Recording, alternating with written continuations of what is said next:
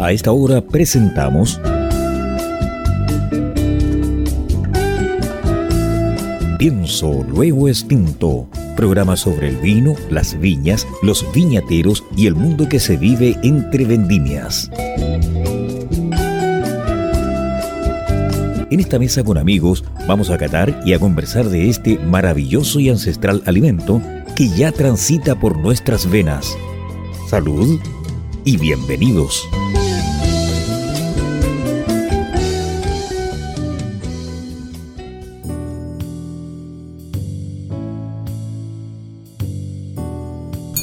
Al sonido de campanita con estas cosas la conectividad. ¿Supiera usted, mi estimado oyente y telenófilo, que estas conexiones por Zoom son tan espontáneas, tan locas a veces, que los botones se arrancan, se pierden, la nube está y no está? Pienso lo distinto, en este sábado 22 de abril seguimos en el mes de los investigadores del vino con una invitada excepcional en esta jornada. Usted nos está yendo a través del 103.5 al dial de la frecuencia modulada y también online www.ucbradio.cl saludar a nuestros avisadores, a Riddle, a Click Wine y Sellos Report.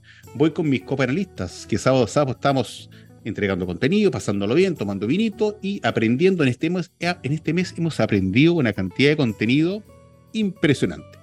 A don Peter, gusto verlo. No, un gran gusto verlo a todos ustedes y preparémonos para este excelente programa que vamos a entrar en la investigación en la investigación que nos lleva a los programas que recientemente hicimos de la viticultura y que cada día cobra más importancia. Así que será un programa muy apasionante en los cuales podremos aprender mucho de lo que está haciendo Chile en el tema de la investigación de los viñedos, de las parras, cómo se afecta el cambio climático y una serie de otras variables que a todos nos interesan. Sin más, Max, por favor presenta a nuestra distinguida invitada.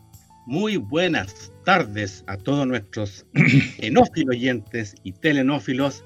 Bienvenidos a el único programa de vinos que nunca podrá ser reemplazado por sommeliers y, enólogos y viticultores creados por inteligencia artificial. Sí, sí.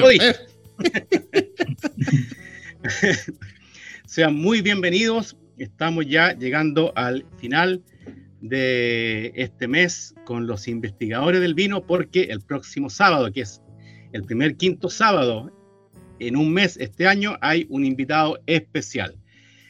Pero hoy día estoy muy feliz porque nuestra invitada, que yo la tenía considerada para que abriera este mes con los investigadores del vino, pero eh, asuntos logísticos, eh, mejor la dejaron para el final como el gran finale, el broche de oro en este mes que ha sido interesantísimo con los investigadores del vino.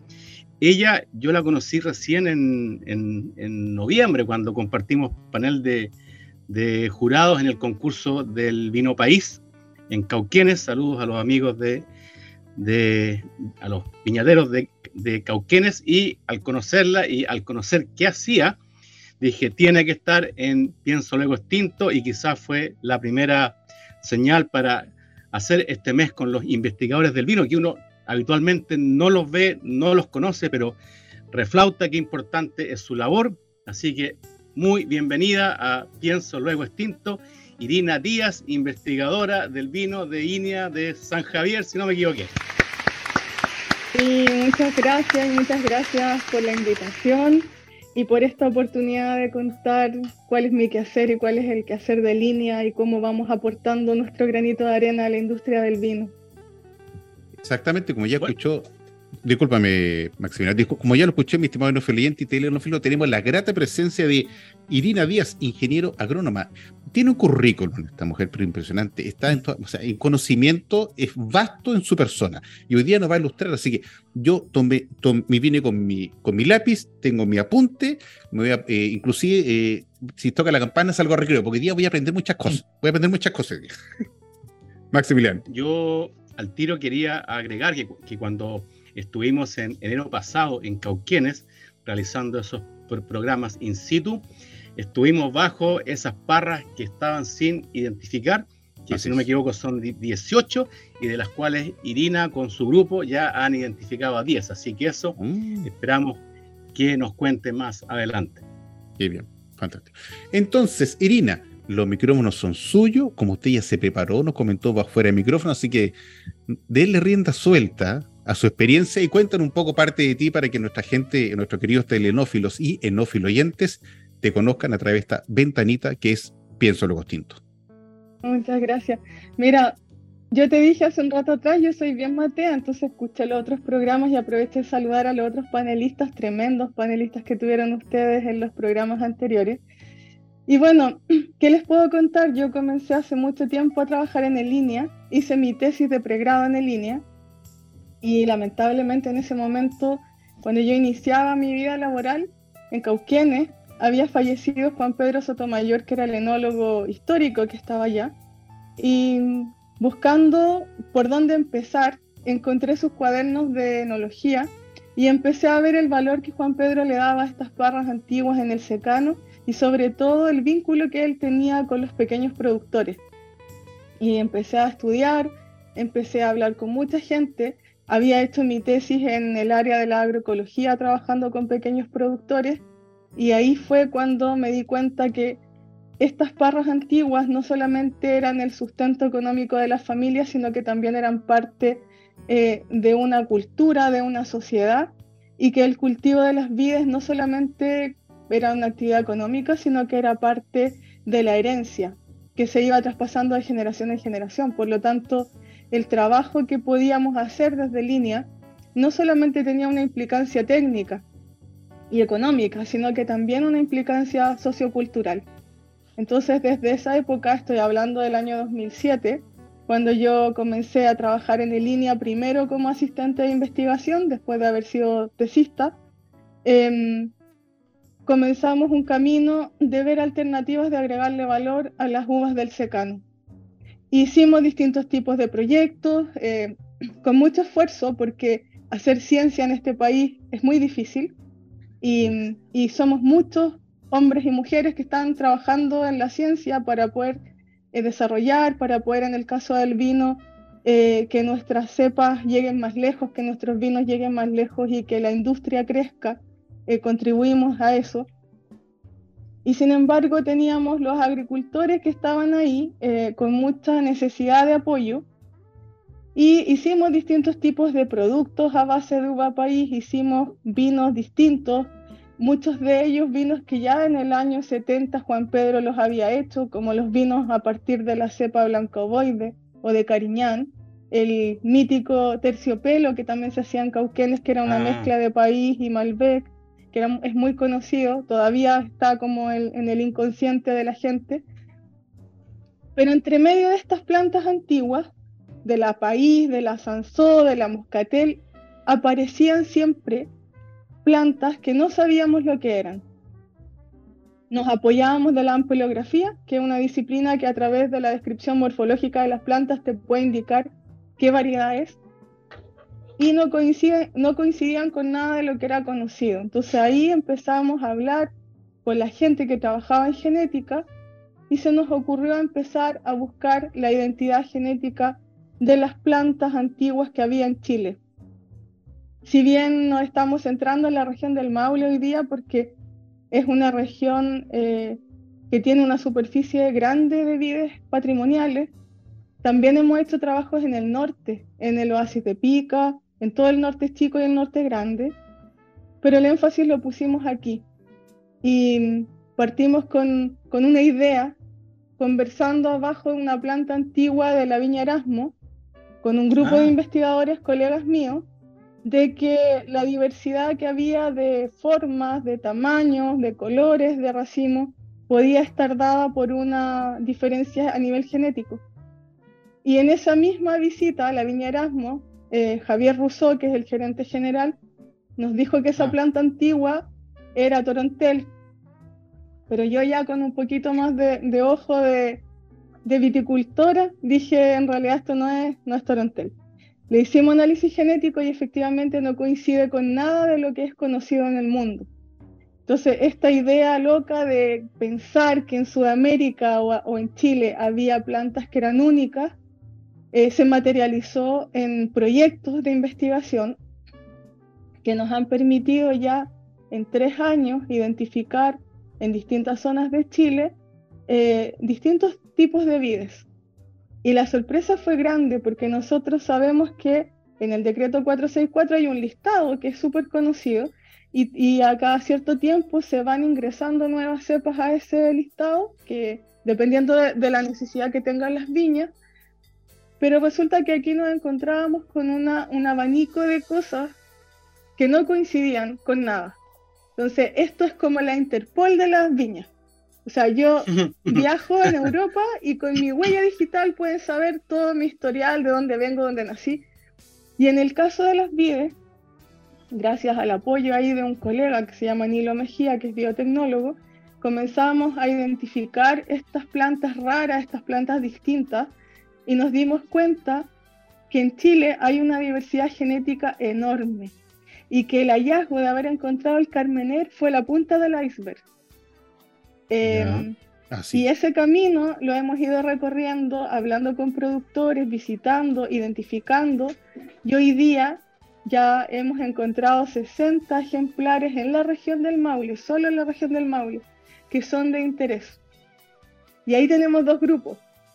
Hay un grupo que son cepas que no sabíamos que estaban en Chile y se conocen en otros lugares del mundo, y hay otro grupo que es de cepas que cuando uno mete su huella genética a esta especie de Interpol, que es una gran base de datos mundial, no coinciden con nada. Es decir, solamente están en Chile. Irina, para, para hacerle comprender a nuestros enófilos oyentes, este proceso de cada cepa es sumamente complejo. O sea, no es que tú ves que es una hoja que vayas al Banco Mundial que está en Francia, creo, y, ah, mira, esta, el nombre este. O sea, creo, creo que son años de años por cada parra. Sí, es, más complejo tal como tú lo dices, porque Francia y Alemania tienen la base de datos más grande de vides. Si uno junta las dos, son más o menos 8.000 eh, ejemplares que han sido identificados genéticamente.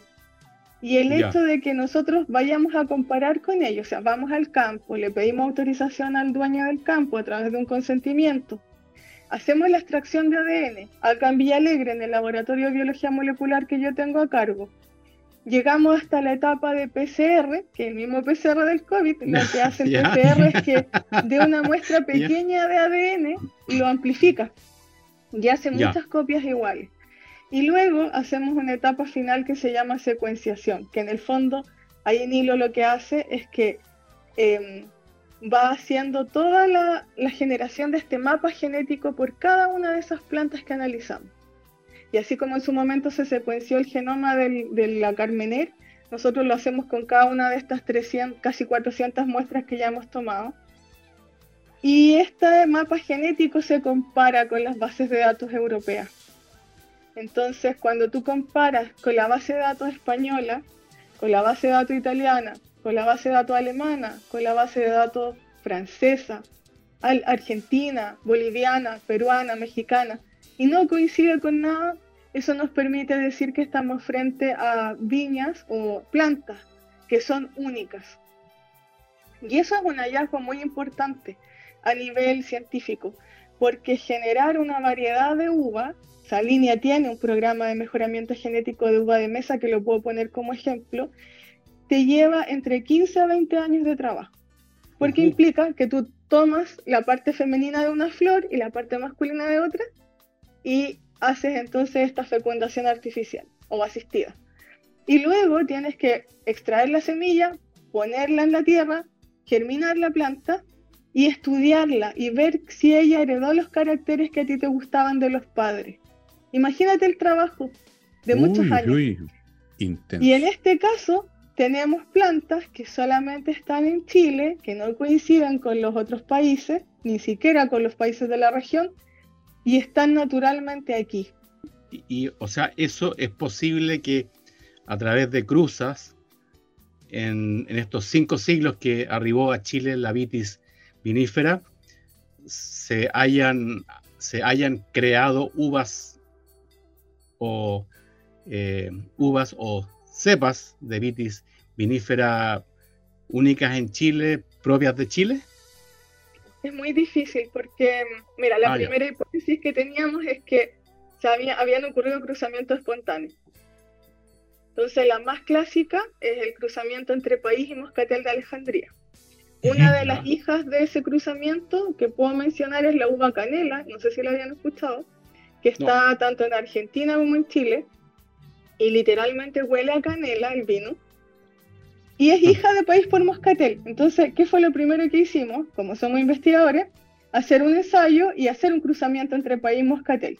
El problema es que la país y la moscatel florecen en épocas distintas. Primer problema, tienen más o menos dos a tres semanas de diferencia en la etapa de floración, por lo tanto no, no, fue, no fue posible hacer ese cruzamiento. Guardamos el polen, en este caso país era el papá, guardamos el polen, hicimos la polinización nosotros y tampoco funcionó, no eran compatibles los pólenes. ¿Y cómo? Y así hicimos una serie de ensayos. Entonces Nilo, que es el genetista con el que yo trabajo, mi partner en esta búsqueda, em, comenzó a aplicar herramientas de ingeniería genética, de genética, y empezó a indagar, a indagar.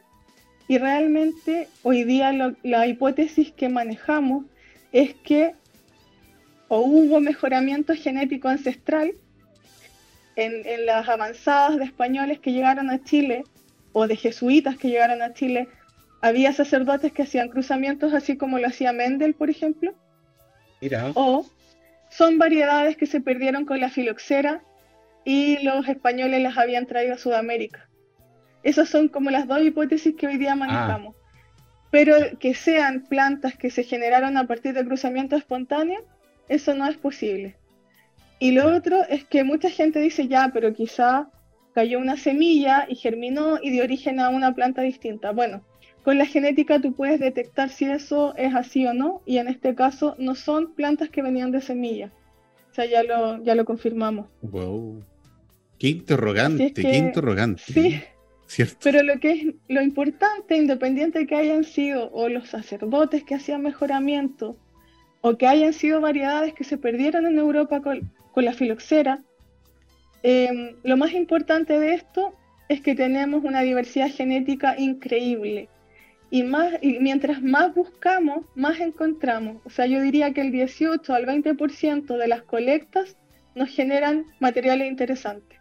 Bien. Entonces, y eso es harto.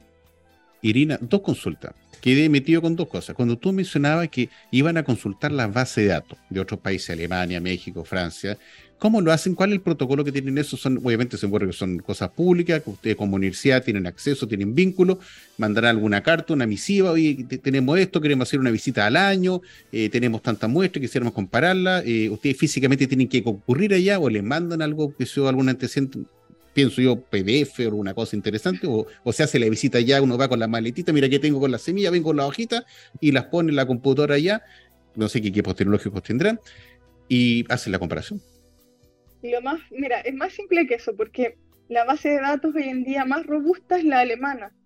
Eh, y hay una página web que se llama www.vivc.eu, que es súper fácil de encontrar. O ustedes pueden poner en Google base de datos alemana de vides y tú pones la información genética en una planilla y te indica si corresponde o no corresponde. Ah, en el caso de las variedades que son criollas de las que hemos trabajado nosotros, em, hemos tenido que recurrir a las bases de datos más sudamericanas, porque los alemanes tienen una base de datos muy robusta que se basa en la, en la base de datos europea, pero muchos de los materiales que hay en Sudamérica solo están en Sudamérica. Entonces, en ese caso lo que hacemos es que tenemos colaboración con el INTA de Argentina, que es como el símil de línea, y en el caso de Nilo, como él trabaja en genética, se contacta directamente con los otros grupos de investigación que hay en el continente. Y curiosamente, él es boliviano, lleva mucho tiempo en Chile, y él hace los análisis genéticos para Bolivia, y también ha hecho gran parte de los análisis genéticos para, para Perú también. Entonces, la misma persona está construyendo esta gran base de datos que la va compartiendo también con Argentina y lo que se, se compara es el mapa genético. Eh, nosotros tenemos que llegar a tener la muestra de ADN y comparar eh, genéticamente.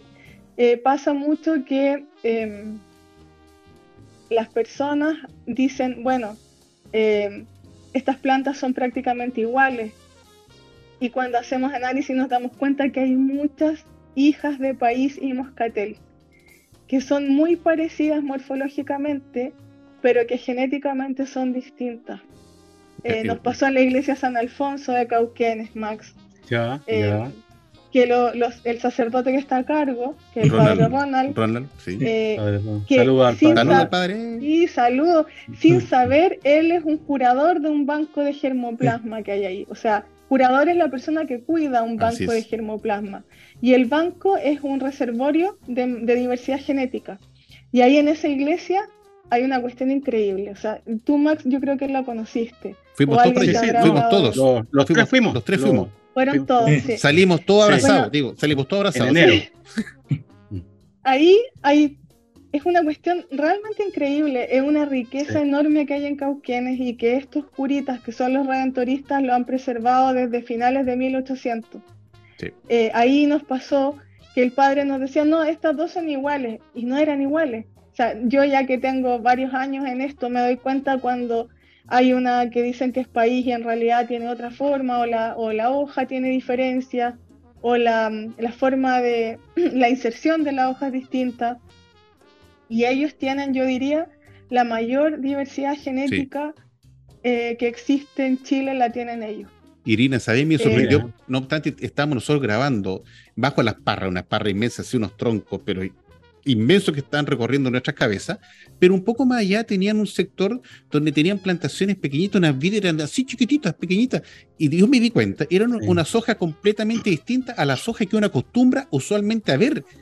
Y aparte, la hoja era distinta y el nombre era más raro. Es decir, yo miré al padre y él me miraba a mí y me decía, tenga fe, hijo mío, tenga fe. Y yo le sacaba la foto a la... Sí, es que yo, bueno, lo empezamos a incentivar que las propaguen eh, ellos están trabajando con productores de cauquenes y quieren em, compartir este hallazgo con ellos para que los productores puedan plantar y tener superficie para hacer vino, en el fondo. Eso es lo que busca también la investigación que estamos haciendo en línea. Ahora, hemos encontrado una gran diversidad, como les digo, los productores, muchos de ellos les tienen nombre. Puedo mencionar, por ejemplo, una que se llama Cucurugallo, que está en, en la ribera poniente del río Loncomilla, en un sector que se llama Melocura, donde el dueño del campo dijo, hay siete plantas distintas y a todas les tenía nombre, porque él sabía que eran distintas. Y así han aparecido un montón de, nombres interesantes que tienen que ver con la historia, que tienen que ver con la tradición. Y eso llegan porque el viticultor, el dueño del predio, el, hombre de campo, los llama a ustedes, los contacta, oye, mire, tengo estas plantas que me parecen extrañas, ¿las pueden venir a ver? O entre ustedes las visitas que hacen, que entre localidades, por suerte llegan? ¿Cómo, se genera ese? ¿Es como un censo? Todas las opciones. Yo he puesto avisos en grupos de WhatsApp, hemos puesto avisos en el diario, en las redes sociales, alguien nos dio un dato, de repente voy manejando, veo una planta en la calle y en la calle increíble que hemos encontrado plantas que son únicas también. Cuando uno va camino a Huerta de Maule, en Cauquenes, que ahí también hicimos un trabajo em, con, con la viña Muchón, hemos trabajado con bodegas de todo tipo, con productores pequeños, medianos, grandes. En esta investigación no hemos dejado a nadie afuera y todavía está en curso y nos quedan este año y el próximo, así que también invito a quien se quiera sumar a esta aventura, eh, por supuesto Peter que vamos a ir a, su campo porque por ahí me contaron que también tiene unas plantas muy interesantes. Em, podemos hacer identificación. Yo, yo, feliz porque en esos tiempos, Irina se plantaba la uva. Eh, nosotros tenemos para, creo, una de más antiguas del mundo en Cabernet Sauvignon. Eh, y de país. Pero lo que está pasando, así como tú estás creando nuevos seres, a mí lo que me preocupa es cómo el país cada día pierde terreno. Hoy día yo, la costumbre, en España ya no existe, existen unas 4.000 hectáreas o 5.000 hectáreas en las Canarias, unas 7.000 y algo en Chile, y eso es todo. Pero yo, alrededor de las parras nuestras, que son realmente troncos centenarias, yo creo que han desaparecido alrededor de 100 hectáreas o 150 absorbidas por el desarrollo inmobiliario, absorbidos por otros cultivos que son mucho más rentables. Entonces, para mí, eh, el, dilema es cómo una cepa tan noble como la país, porque la gente se olvida que las uvas de mesa nacieron hace 20 o 30 años. Antes en Chile se comía la país como uva de mesa y como uva mirífera. Yo creo que la, una, la única uva que se puede comer como uva de mesa es una uva muy agradable, pero obviamente hoy día con las nuevas variedades no puede competir. Yo te diría el desafío, y a mí me gustaría mucho, yo voy a, voy a ir la próxima semana, mostrarte lo que tenemos.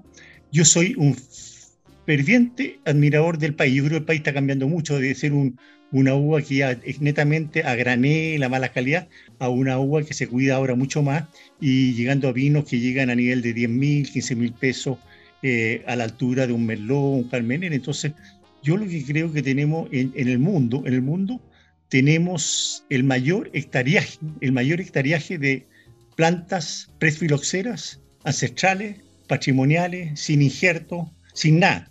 Eso es lo mayor, porque en Australia que tenían un gran campo por eh, razones económicas la arrancaron todo. Entonces Chile por lejos tiene ese tremendo patrimonio, esa tremenda historia y obviamente las parras viejas dan un vino diferente a las parras jóvenes. No sé qué piensas tú de qué podemos hacer para mantener en equipo que el país mantenga su, su nivel y que no siga siendo en el Maule y el Itata devorada por las inmobiliarias, por los pinos, por los eucaliptos. Eso es el gran temor que tengo yo. Sí, bueno, yo desde que partí trabajando en línea que he estado eh, preguntándome lo mismo y hemos hecho proyectos y hemos hecho una serie de iniciativas para poder agregarle valor. Hasta hace años, muchos años atrás tuve un proyecto de producción de vino en polvo, pero pensando en, en usarlo como un ingrediente funcional para la industria de los alimentos. Entonces sí ha estado siempre la preocupación, porque justo cuando yo entré a línea, el 2007, el año anterior se había arrancado mucha superficie. Y cuando mirábamos las estadísticas, pasábamos el, 2010 y el 2006 de tener 16.000 hectáreas y el 2007 teníamos 6.000, más o menos. No. Un poquito más, quizás. Sí, No, en un año. Sí, ahí es impresionante cómo se arranca. Sí. Y, y, ahí fue lamentable porque hubo apoyo para que la gente arrancara, subsidios para que la gente arrancara, porque no había precio, o sea, los productores quedaban con la uva colgando en la parra y no había ni una opción.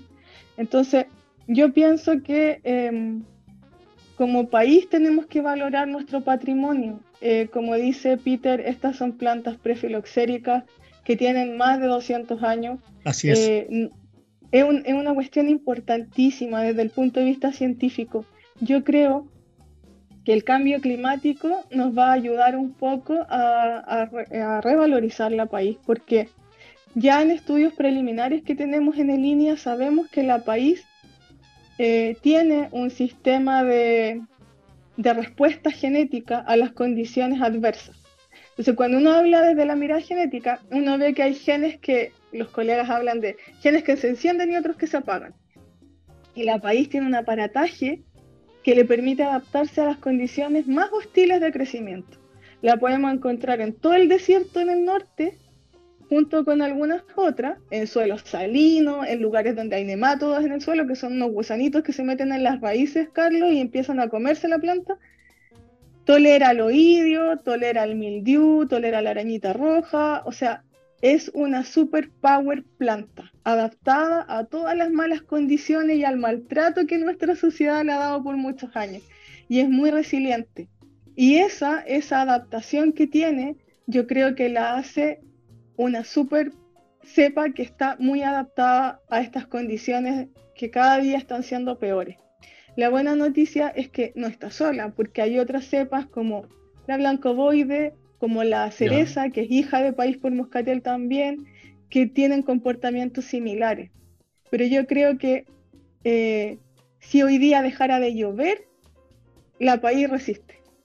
porque tiene una, tiene una adaptación increíble. O sea, como si en el secano llueve entre. Mm. Llovía entre mayo y, agosto, hoy día cada vez menor la, la cantidad de días que tenemos con lluvia, es capaz de mantenerse verde desde que empieza la brotación a principios de septiembre hasta el final del verano. O sea, es increíble. Eso es una cuestión que cuando yo llegué siendo estudiante de agronomía, que venía de Curicó, de, la zona del riego, donde el agua sobraba, y yo veía estas plantas pequeñas que parecían unos verdaderos bonsai y estaban verdes en el verano, no entendía nada. Entonces, empecé a estudiar y a buscar respuestas de por qué.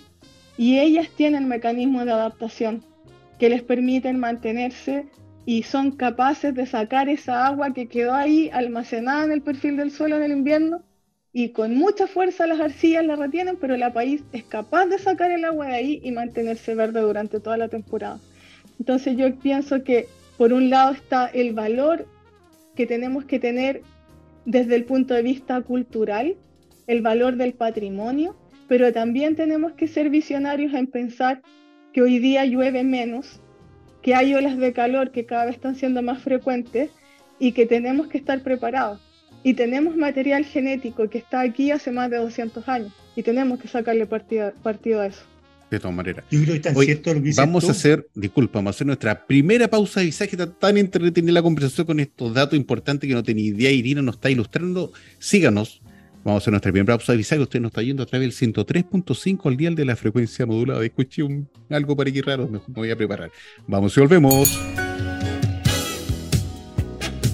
Si un vino tuviera que elegir una copa, esta sería Riedel. ¿Sabías que el vino cambia dependiendo de la copa que lo contiene? Si te consideras un amante del vino, te invitamos a conocer la experiencia de usar las copas Riedel desarrolladas específicamente para cada cepa. Tomar un vino en una copa Riedel es una vivencia diferente. Conócelas.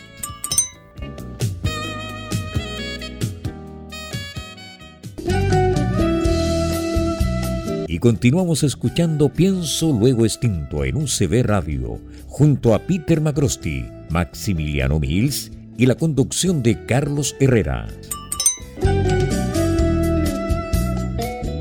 Con sonido de campanita volvemos eh, con este espíritu flautico programa. Pienso el Gostinto a través del 103.5, el dial de la frecuencia modulada y también online www.ucbradio.cl. No se olvide que usted nos puede ver en YouTube, en nuestro canal de YouTube, en podcast, en diferentes plataformas y también en el canal 773 de Mundo TV de lunes a domingo a las 22 horas en excelente formato 4K. Excelente. Sábado 22 de abril, la tremenda compañía de Irina Díaz, ingeniera agrónoma. De, ella pertenece a asesora línea, es una consultora, ella estaba 100% en el línea. Si usted escucha, ves que es el INIA, es el Instituto de Investigación Agropecuaria que existe en Chile. Ellos se encargan de estudiar, analizar, es la meca en materia de vid chilena. Ese mismo instituto, esa misma organización está en diferentes países, como ya lo explicaba ella, están en Alemania con otro nombre, con otras circunstancias, pero en definitiva la, final, la finalidad es la misma, investigar, conocer y dilucidar de dónde viene la gracia que nos consumimos día a día en una rica botella de vino que compramos, ya sea nacional, de preferencia, y si puede, se compra un vinito extranjero. Voy contigo, Maximiliano, con Vino Sofía aplicada.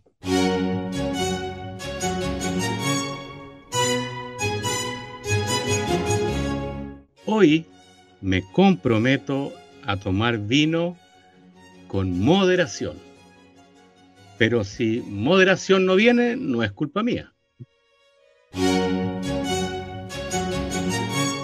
Te apoyo, 100%. bien, bien, bien, fantástico, fantástico. Oye, fuera de micrófono, Don Peter estaba conversando algo, así por favor, esboza esa consulta para que Irina la pueda eh, eh, recibir y plantearla en buena manera para que nuestros enófilos oyentes y telenófilos puedan saber ¿Qué es lo que pasa en ese aspecto que tú quieres consultar? Sí, yo, mira, yo creo que, que los pequeños productores, nosotros somos un pequeño productor en el Maule, y la verdad es que la, el Maule está cambiando de forma sustancial. Yo creo que está dejando de ser un proveedor de vino de granel. Y mi consulta es la siguiente, con toda esta investigación que está, Irina, yo diría que son guaguitas que todavía están naciendo, que no saben caminar, no saben hablar. ¿Tú cómo las proyectas en 10 años más? ¿Cuál de ellas tú crees que podrán ser uvas que realmente sean eh, representantes de Chile y que puedan lograr que la gente que las cultiva sea sustentable y tenga un buen pasar?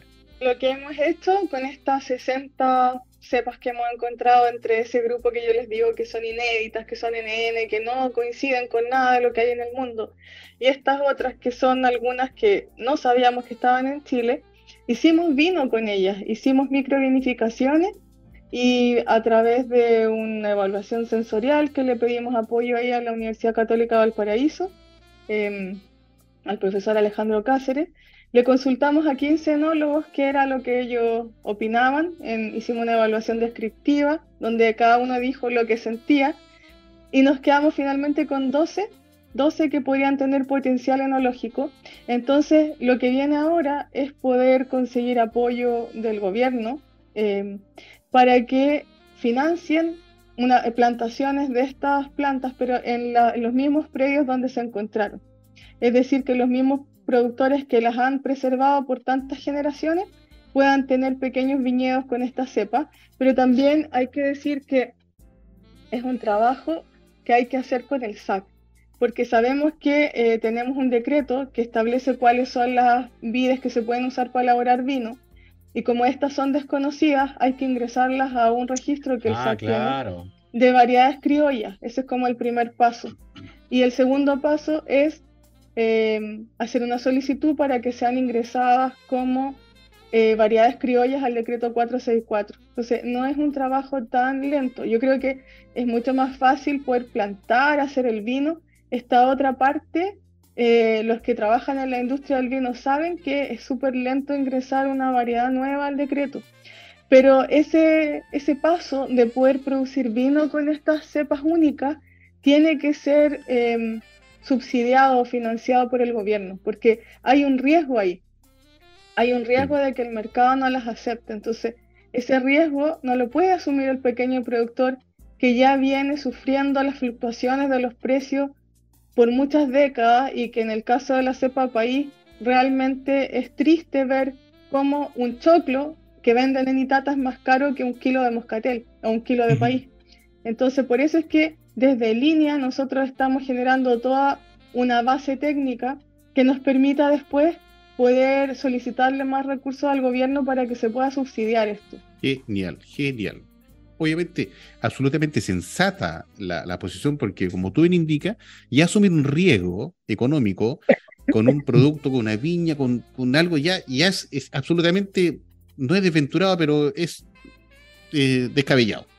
Porque ya si estás haciendo algo y no te está yendo tan bien y quieres eh, incorporarle algo que no sabes si va a tener buen resultado, pucha, eh, estoy, estoy casi jugando con fuego. Entonces la mejor manera es que un tercero, el Estado, en el, en el beneficio de llegar al bien común para todos los chilenos, en el materia de la agropecuaria, y llegar a, un, producto que, identifique mucho más a nuestra querida patria, sería sano que eventualmente el, por el, gobierno con estos diferentes proyectos de, apoyo eh, pueda ponerse y presentarlo de buena manera y ojalá que lo logren, ojalá que lo logren y que se, y que se, lleva y que se lleve a cabo como tú bien lo indicas en los terrenos de cada productor para que él lo, y lo, lo, lo labore y, lo, y, vea cómo va creciendo. Y eso mismo, a propósito de cómo va creciendo, la consulta mía es la siguiente. Usted, mi estimado nofiluyente y telenófilo, cuando va a comprar su vino al supermercado, a, la tienda especializada, la que usted más pretenda y quiera a su asiva, se va a dar cuenta, y es evidente que es así, que la mayoría de los vinos que están presentes son los de más comercialización en, Chile, que usted, usted lo sabe, lo sé, todo el mundo lo sabe. Pero Chile, no obstante producción es eso, pero en materia de vid, en potencial es mucho más. Entonces, Irina, ¿cuántos son las cantidades de cepa que en Chile existen y que eventualmente se pudiesen comercializar, pero no se hace porque la gente prefiere un tipo de producto no salir de su zona de confort y el, y el, y el, y el productor no quiere. Lo mismo de siempre. Claro, ¿qué cosa? Carmenel. sí, exactamente. Consume, es la zona de confort. Pero la consulta, ¿cuántas cepas hay para que la gente pueda saber? Hoy estoy tomando. Es como la punta del iceberg. Hoy día va a saber usted cuánto hay en Chile. Son alrededor de 50 las cepas que están en el decreto 464 y que te permiten ponerle en la etiqueta el nombre Además, hay 11 que están autorizadas para producción de pisco, em, un sinfín más de uva de mesa, esa es otra historia. Pero como tú dices, hay un grupo pequeño de cepas que es la que siempre encontramos en el supermercado. Y esa realidad se repite a nivel mundial. A nivel mundial son ocho más o menos las que inundan el mercado. Yo creo que ahí tenemos la misión, todos los amantes del vino y quienes trabajamos en la industria del vino, de también educar a los consumidores y mostrarles que hay otras cepas. Entonces, em, hoy día tenemos la ventaja de las redes sociales tenemos la ventaja de comunicar que existe más que Cabernet Sauvignon, que por supuesto que Chile produce muy buenos Cabernet Sauvignon y muy buenos Sauvignon Blanc, pero tenemos la, la ventaja de poder mostrar, de poder visibilizar el trabajo que hacen los productores, los pequeños, estos que han preservado los patrimonios y también viñas medianas y grandes. Sí. Cuando nosotros hemos hecho esta prospección, incluso en, bodegas eh, grandotas hemos encontrado también diversidad. Pero eh, yo creo que es un trabajo conjunto que tenemos que hacer los sommeliers, los periodistas, los cronistas gastronómicos, los enólogos, los bebedores de vino, todo el mundo tiene que sumarse en esta cruzada de poder educar al consumidor para que además el consumo per cápita en Chile suba. O sea, somos un país, estamos dentro de los top 10 de, de producción de vino y somos los que menos tomamos vino. Entonces, eso también es preocupante. Es preocupante eh, hoy en día hay una amplia gama de vinos de distinto tipo, estilo, precio. Eh, hay muchas ferias que se están haciendo eh, donde la gente puede acceder no necesariamente a comprar la botella si quiere conocer una cepa nueva, sino que puede probar una copa de vino, disfrutarla con su familia y literalmente empaparse de esta cultura y de esta pasión que es el vino. Entonces, yo creo que a la gente que nos escucha, invitarla a que busquen información, que sigan a las páginas de personas que trabajan en, la industria del vino, que sean inquietos y que rompan un poco el esquema de estar tomando siempre los vinos Cabernet, Merlot, que por supuesto que son buenos, pero atrévanse porque, como dice el refrán, en la diversidad está el gusto. Exacto. Irina, tu, tu, tu, tu reciente comentario me recordó a, la viña corta, que imagino que es una viña tamaño mediano, que encontraron creo que entre 0.4 a 0.6 hectáreas de la cepa Grosse Meril. Y entonces, ¿cuánto habrá Peter? Unas 600 botellas, pero eh, imagino que así como este ejemplo de corta que está embotellando esta, esta, esta cepa Grosse Meril, también otras, eh, estimularlas a que si encuentran algo diferente, preservarlo, cosecharlo y embotellarlo. yo, creo que, yo creo que lo dice Irina, es muy importante, oye. Esto eh, viene por la demanda en el mercado. Uno no sabe nada de empujar un producto y empujar el producto si la gente se queda con el Carmener, el Carmener, el Carmener. Entonces hay que decir, oye, ¿qué ventajas tiene cada producto? ¿Verdad? Yo creo que la gran ventaja del país, el país tiene una tremenda ventaja si se toma un poco frío, si está bien hecho, si está bien hecho, pero es el vino. Yo le, yo le digo a todos mis queridos auditores, la próxima que se compren una empanada, tomen su vino preferido, Cabernet, y tomen un vino país. La próxima que tomen un, pastel de chocolate, hagan lo mm. mismo. Yo creo que el gusto del maridaje es netamente personal. Los porotos también. El país va bien con toda la comida chilena porque el vino que ha existido en Chile por los últimos 400 años. Entonces la comida chilena se desarrolló con el vino chileno. Y el vino chileno, el vino país. De tal manera que hay que ser curioso en la vida. Eh, eh, uno eh, comer todos los días tallarines es medio aburrido. Entonces aquí estamos comiendo tallarines que caen en viñón y estamos comiendo arroz que sería el carmener y todos los días comemos lo mismo. Aventurémonos a comer otras cosas. O sea, hay que ser curioso y como bien dice Irina, hay todos estos eventos que te permiten y no está, son, son gustos que uno se puede dar de, de, variar, de distintas conversaciones y obviamente que yo creo que Chile, por lejos, como bien decías tú, somos los 10 productores más grandes del mundo, el cuarto más grande en exportaciones, el cuarto más grande y por lo tanto hay una variedad enorme de vino y no hay para qué mantenerse siempre comiendo tallarín y comiendo arroz. Yo creo que hay que buscar otras opciones y darse otros gustos y poder conversar con su pareja, con su familia de otros vinos, que es un tema de conversación interesante. a mí me gustaba que en eso yo, mira este vino como este, es un sinsoy, distinto. Y, y, los vinos patrimoniales de este moscateles también es distinto, tiene otros sabores. Y nos falta eso, yo no sé por qué nos falta esa curiosidad, Irina. Somos poco curiosos, somos en, los gustos, ¿no? Todos los días comiendo lo mismo. Llama mucho la atención porque en realidad desde muchos años, o sea, si uno ve la historia, siempre el vino ha estado presente en, la, en nuestra cultura nacional. Y, llama la atención que la gente lo haya ido olvidando. Yo creo que el país también sufrió eh, por, por haber este mito de que tenía mala calidad enológica, de que daba vinos corrientes, de que había que mezclarla. Eh, yo creo que también ahí hubo errores de parte de los profesionales que estaban estuvimos en algún momento, yo también cuando llegué a, trabajar a línea, no sabía cómo se vinificaba la país. Lo único que tenía en la mano eran los cuadernos de Juan Pedro, donde él anotaba todo lo que hacía y eso me ayudó bastante. Eh, pero también hemos cometido errores pensando en que la país tiene que estar al nivel del Cabernet Sauvignon o del Carmenero de otras, cuando en, realidad la país es una cepa totalmente distinta, por lo tanto merece un trato distinto también. Sí, yo eh, creo en ese sentido, Irina, la país para mí significa más que un vino blanco, ¿sabes? Se quiere una rápida vinificación, que no se oxiden los... Es un vino de una intensidad de frutosidad impresionante, tiene mucha fruta, tiene taninos bajos, tiene acidez baja. Yo diría que se asemeja mucho a un merlot, pero un vino muy agradable para tomar, es un vino... Yo la gente que nunca lo probó antes, queda alucinado. Siempre que hay que tomarlo, yo diría como unos 14, 15 grados. Eh, quedan alucinados porque no lo conocen con la intensidad, tiene muchas propiedades, tiene un buen final Ahora, siempre se ha denostado. Yo, yo, yo comencé mi vida a los cinco años tomando Bahí, Bahí en Chuico y Damajuan. ¿no? Siempre cuando toda la gente cuál te vino que empezaste, te dicen un Premier Cruz de la Borgoña o un, un, Don Belchor, ese el primer vino. No, yo tomaba esto Chuico y Damajuana, que yo creo que toda la Damajuana valía cinco lucas, o sea, los 10 litros valían cinco lucas, pero son vinos que que tienen historia, son vinos que son parte totalmente nuestra y que están mejorando notablemente. Por eso te hice esa pregunta, oye, todas estas variedades nuevas, yo creo que al final del día tiene que ser una cosa que sea una pasión, pero que sea una cosa, oye, que a toda la familia que trabaja en eso, que al, final de cada vendimia se miren en las caras, haga una buena fiesta de la vendimia y que les dé para vivir un año placentero hasta el, hasta el próximo otoño. Ese es el gran problema que yo tengo en la país. Nosotros mucha la país no la, no la cosechamos, tengo que mejorar notablemente, pero es una realidad de nuestra vida. Entonces hay que diversificar, poner más huevitos, otras cosas. Así es, y bueno, lo que contaba también Max, hay varias viñas que han encontrado entre medio de sus cuarteles eh, cepas distintas.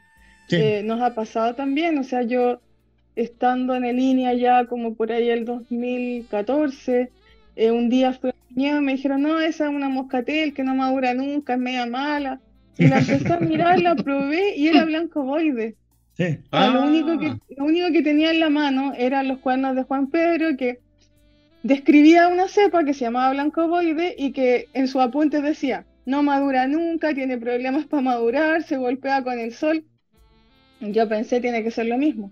Y la mandé en esa época a hacer análisis genético a Línea La Platina Santiago, que era donde estaba el laboratorio, y claro, era blanco ovoide y, o uva cristal, que también le llaman.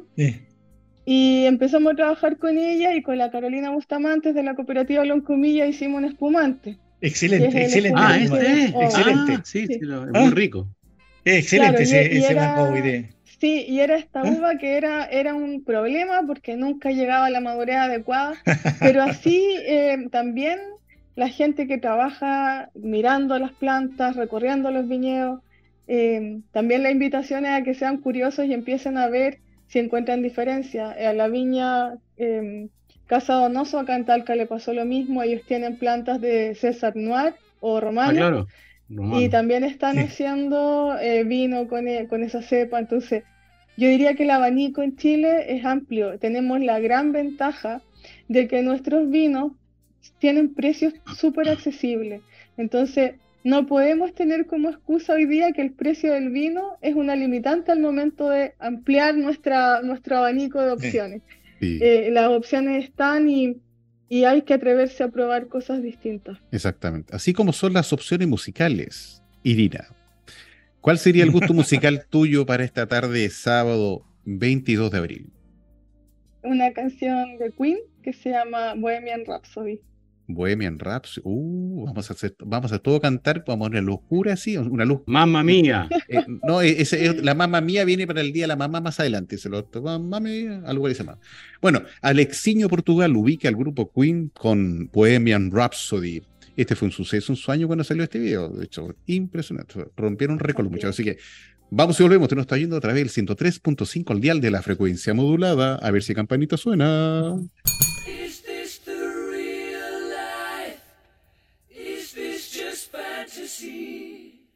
caught in a landslide, no escape from reality. Open your eyes, look up to the skies and see. I'm just a poor boy, I need no sympathy, because I'm easy come easy go little high, little low.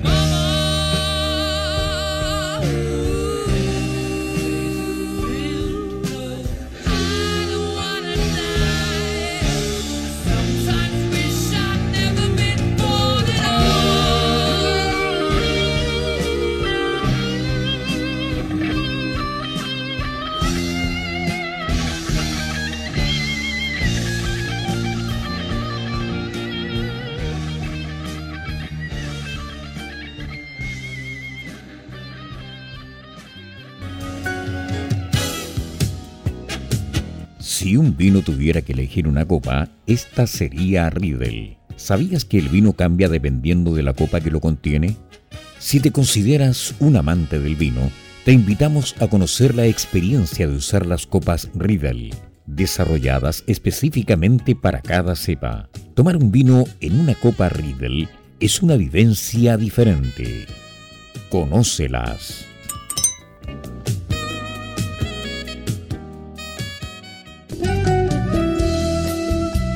Y continuamos escuchando Pienso Luego Extinto en UCB Radio, junto a Peter Macrosti, Maximiliano Mills y la conducción de Carlos Herrera.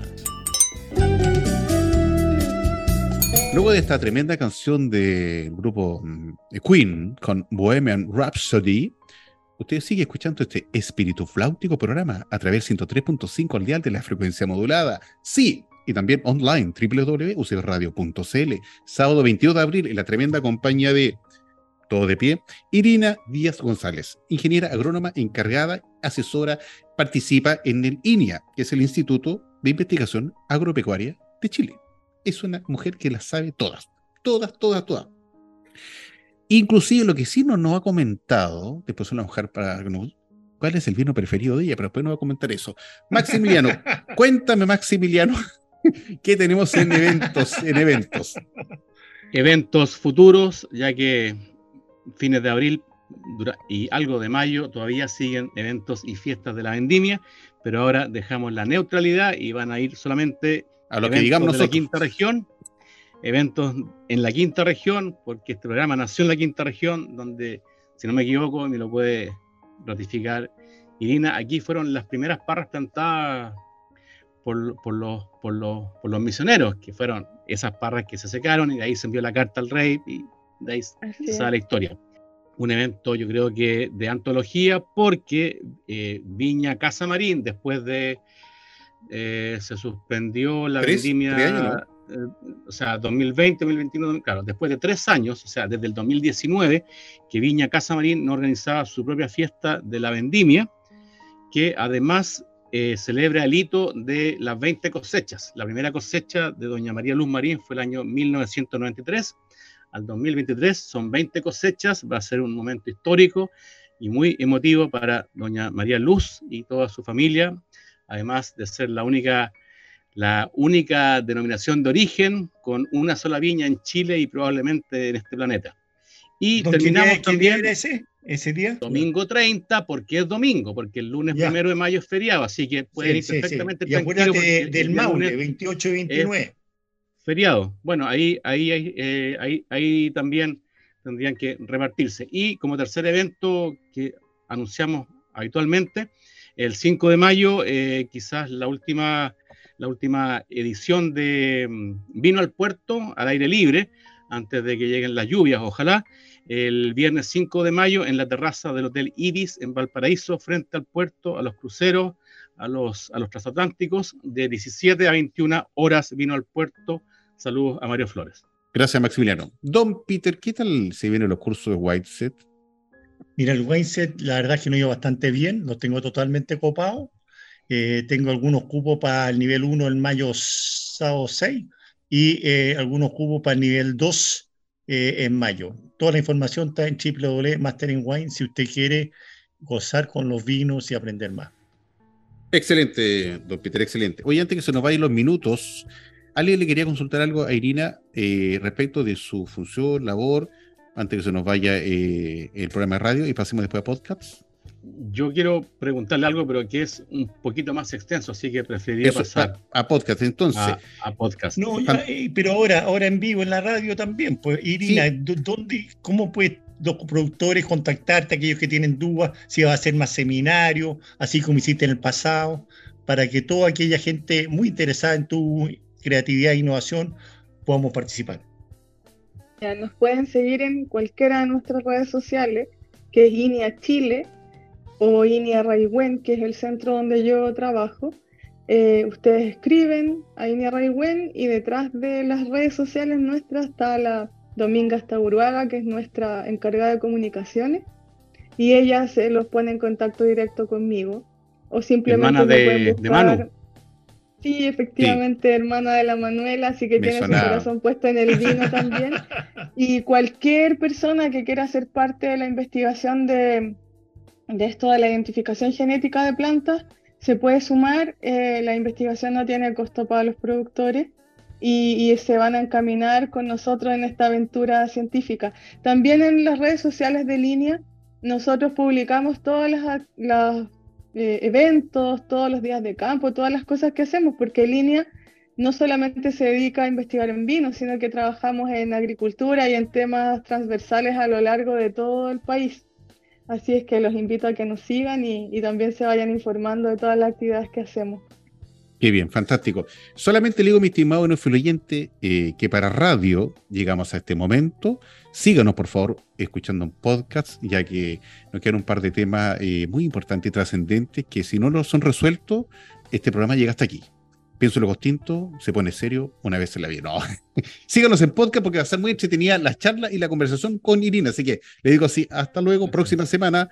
Podcast, bienvenido y bye bye. Bueno, con sonido de campanita que nos acompaña semana a semana, seguimos en formato podcast en la tremenda compañía de Irina Díaz González. Como ya se lo explicamos y se lo vuelvo a reiterar, una mujer espléndida, encantadora, que sabe mucho, está aportando mucho a esta patria y tiene una voluntad de oro. Tan voluntad de oro que yo le estaba explicando unas cosas que tengo aquí en, en, en, mi predio, Valparaíso. Y, y, y, y ella tiene la, la, la, predisposición loable de hacer un análisis de qué es lo que hay por acá, a ver qué es lo que sale, no tengo idea. Así que bueno, bienvenido al formato podcast. Vamos a estar un, un, poquito rato conversando y disfrutando de la vida y compartiendo de lo bonito y lo alegre. ¿Qué me cuentan? Irina, me, me estaba acordando de un, comentario que hizo en alguna ocasión mi ex socio, que lo encontré algo triste, pero en, en, realidad observando la historia de la humanidad es totalmente cierto. O sea, lo que ha movido a la humanidad y todos los progresos que ha experimentado la humanidad ha sido gracias a una motivación económica. O sea, Marco Polo, eh, Cristóbal Colón, que quería encontrar una ruta más corta hacia la India. Entonces, sin querer colocarme frívolo, pero imagino que toda esta inversión de tiempo y recursos de toda esta red de línea para, para volver a identificar y redescubrir todas estas cepas, imagino que eh, auguran, una vez que sean identificadas, un esplendoroso futuro para el vino en Chile al poder contar con más variedades. Yo el otro día leía que solo en, Georgia hay, hay, hay, más de 400 uvas distintas con las cuales hacen vino. Aquí estamos recién en 50. ¿Qué piensas tú de eh, incorporar 10, 30 o 100 más? eso es justamente lo que nos motiva, el poder generar un abanico de variedades que sean locales, que sean sudamericanas, porque no les conté antes, pero el hecho de que yo encuentre una uva que es única aquí no quiere decir que esté en otros lugares de Latinoamérica. Eso lo hemos estado, hasta ahora no nos ha pasado, pero podría pasar. Por lo tanto, estamos pensando en, en el empuje de la vitivinicultura sudamericana, justamente para tener mayor diversidad, para visibilizar el patrimonio y también para prepararnos para el cambio climático. O sea, estas plantas ah. están adaptadas a condiciones hostiles de crecimiento, muchas de ellas han crecido sin manejo, pero de todas maneras estos productos nuevos em, son una posibilidad de diversificación y de que los productores puedan apuntar a mercados más exclusivos. Eh, hay países europeos como España que tienen programas muy grandes de rescate patrimonial eh, bueno, Italia, Francia, ¿para qué dejarlo fuera si es el más potente en esto? Y sin duda nosotros como productores de vino también tenemos que subirnos a este carro de empezar a generar cepas que sean locales, que sean únicas, que sean distintas, con estas dos miradas, el cambio climático y también el, el mercado, que el mercado también es exigente, hoy día la gente joven está tomando más vino, tengo mucha fe en que las nuevas generaciones eh, entiendan el valor que tienen estas plantas patrimoniales y que se atrevan, como lo conversamos de antes, a probar nuevos vinos. Entonces yo pienso que este es un trabajo que en Sudamérica es pionero porque hemos logrado hacer vino con estas plantas únicas. Eh, el INTA de Argentina algo también ha hecho en la misma materia pero estamos pensando en la, en vitivinicultura de aquí a 50, 70 años más, cuando ninguno de nosotros va a estar. Pero las nuevas, pero las nuevas generaciones van a seguir cultivando la vid porque es parte de nuestra cultura.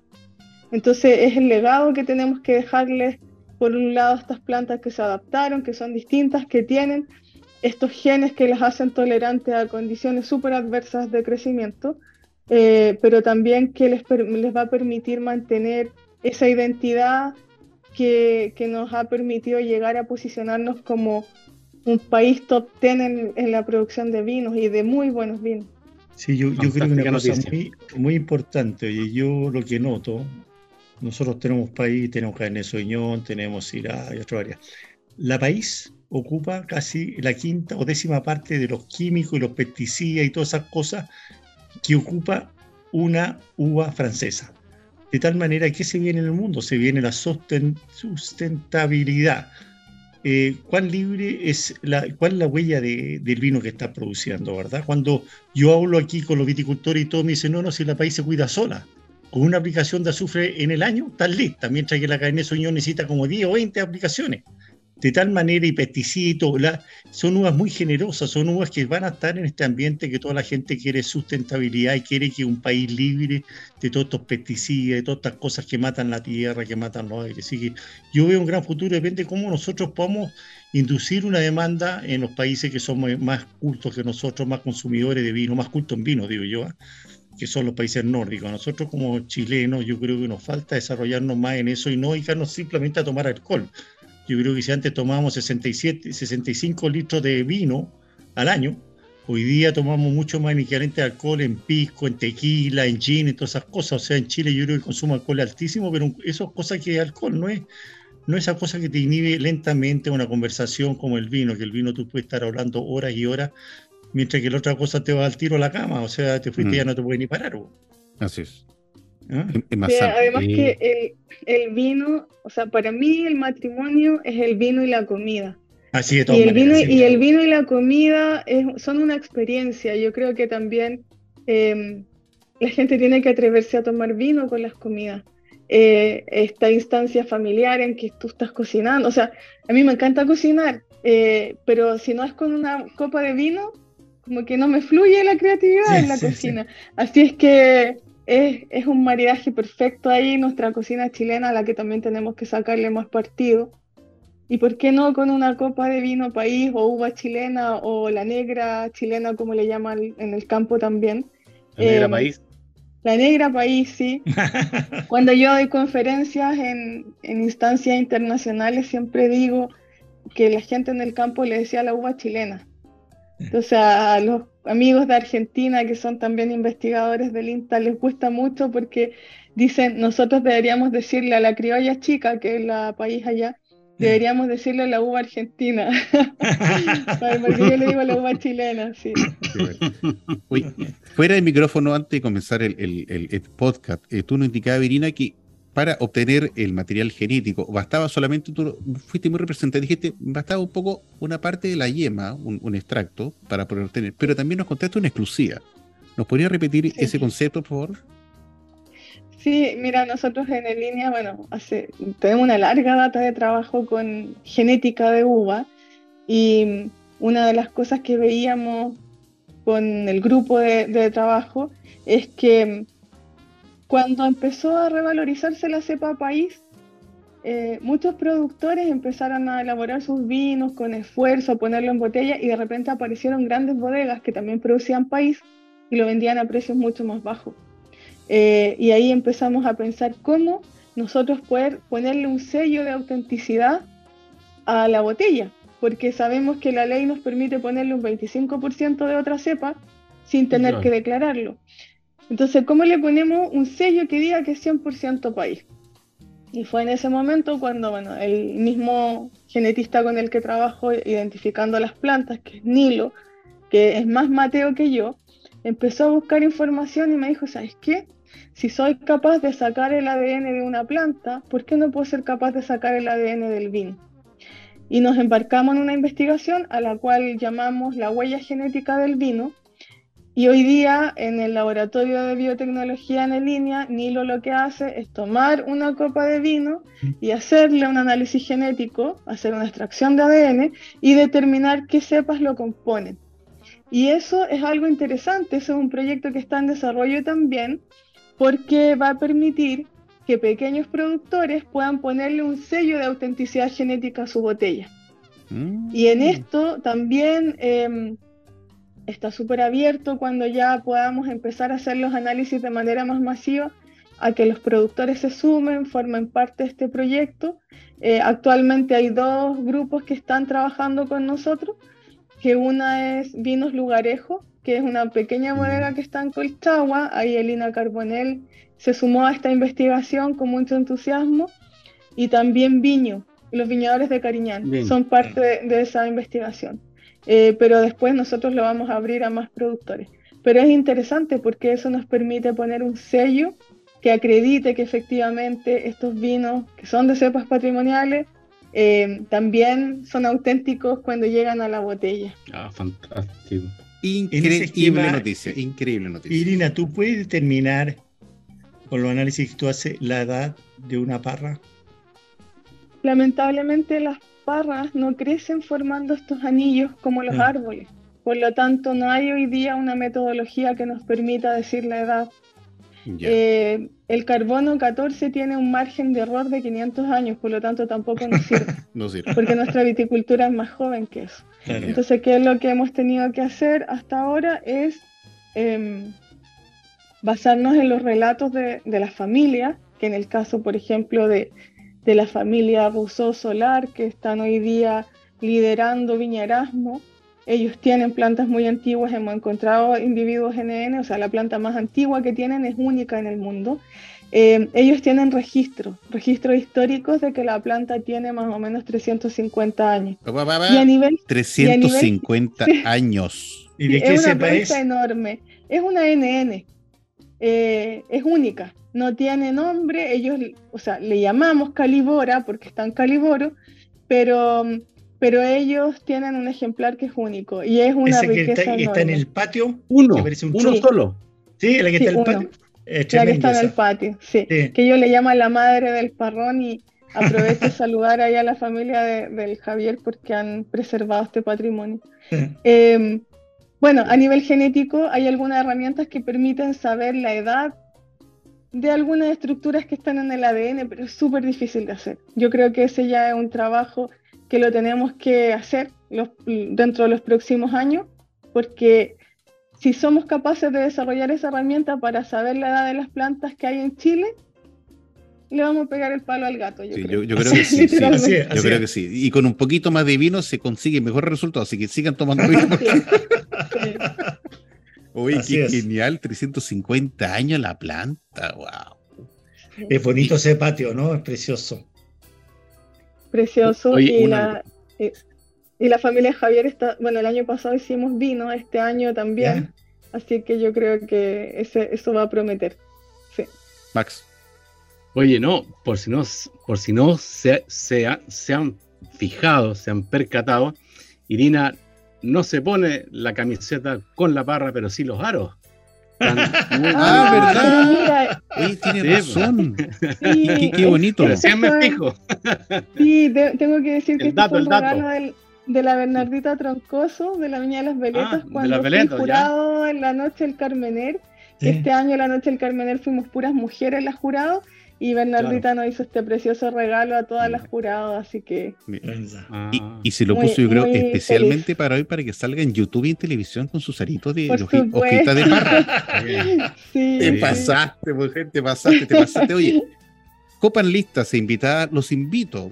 Palabras para el cierre, porque este episodio en sábado, no tanto en podcast, usted lo puede escuchar en el momento que sea pero el radio salió en 22 de abril, sábado 22 de abril, así que démoslo por cerrado. Lo invito cordialmente para, para el cierre y nos estaríamos despidiendo. Don Peter, por favor. No, un tremendo agrado de haber conversado contigo, Irina, y espero que nos veamos luego para ver en terreno si tenemos algunas cosas que todavía no se han descubierto en el mundo. Así que un gran abrazo y estaremos esta otra semana conversando. Sí. Muchas gracias, don Peter. Maximiliano, por favor.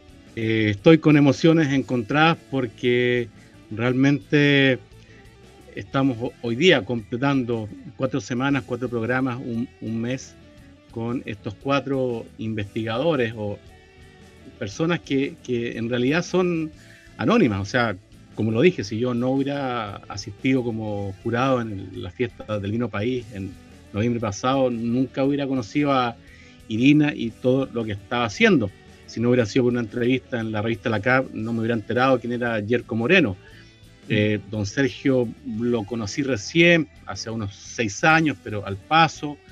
Entonces yo creo que hemos, hemos cumplido una importante labor de que nuestros enófilos oyentes, telenófilos y, seguidores conozcan a estos cuatro pilares que hoy día están eh, investigando, redescubriendo y haciendo avanzar al vino chileno en este siglo XXI. Y qué mejor que terminar este ciclo con una dama investigadora del vino como Irina. Gracias por haber aceptado la invitación. Muchas gracias, Maximiliano. Irina, por favor, palabras para el cierre. Oye, no, primero agradecerles la, la invitación, realmente ha sido muy interesante. Yo había escuchado algunos programas de ustedes y realmente se nota la pasión con que ustedes comunican el vino y visibilizan también el trabajo de tantos hombres y mujeres que hacemos posible que esta industria vaya creciendo de a poco. Y aprovechar el micrófono de saludar a tantos científicos y científicas que están a lo largo de todo Chile trabajando en diversos temas y que con mucho esfuerzo, porque en nuestro país la ciencia es difícil porque no tenemos financiamiento, entonces nos cuesta un montón, pero con esa pasión eh, que los caracteriza, sacan adelante muchos trabajos de investigación y además contribuyen a la formación de los futuros profesionales de, la agronomía y de la industria del vino también. Fantástico. Muchas gracias, Irina, por tus palabras. Gracias por estar presente y dedicarte tiempo para compartir en nuestra ventanita de Pienso Costinto. Y los más contentos y felices son nuestros enófilos oyentes y telenófilos que han conocido a diferentes expositores, exponentes, gente de trabajo, gente de mundo, que está haciendo las de Kiko y Caco en el, en, el, mundo del vino para poder eh, sacar este país adelante, levantarlo más de lo que se puede hacer y se puede levantar mucho más cosas que nos pongamos de acuerdo y seguir creyendo en el esfuerzo que se está haciendo, seguir apoyando a los viticultores, seguir comprando el producto chileno para que esto siga surgiendo. Si no hay otra meta que no todos unidos podamos conseguir. Así es fácil, así es sencillo. Hacemos nuestras copas, nos despedimos, los quiero a todo el mundo. La próxima semana con otro tremendo invitado. ¡Salud! Y, salud. Salud. Se cuidan, Mira los que quiero a está todos. provechoso el programa. Y la copa se fue, se finito. Qué bonito, qué bonito. Se cuidan. Besos para todos. Se cuidan. Chao, chao. Bye, bye. Chao. Este programa también se emite por Mundo TV, canal 773 HD, a las 22 horas, de lunes a domingo.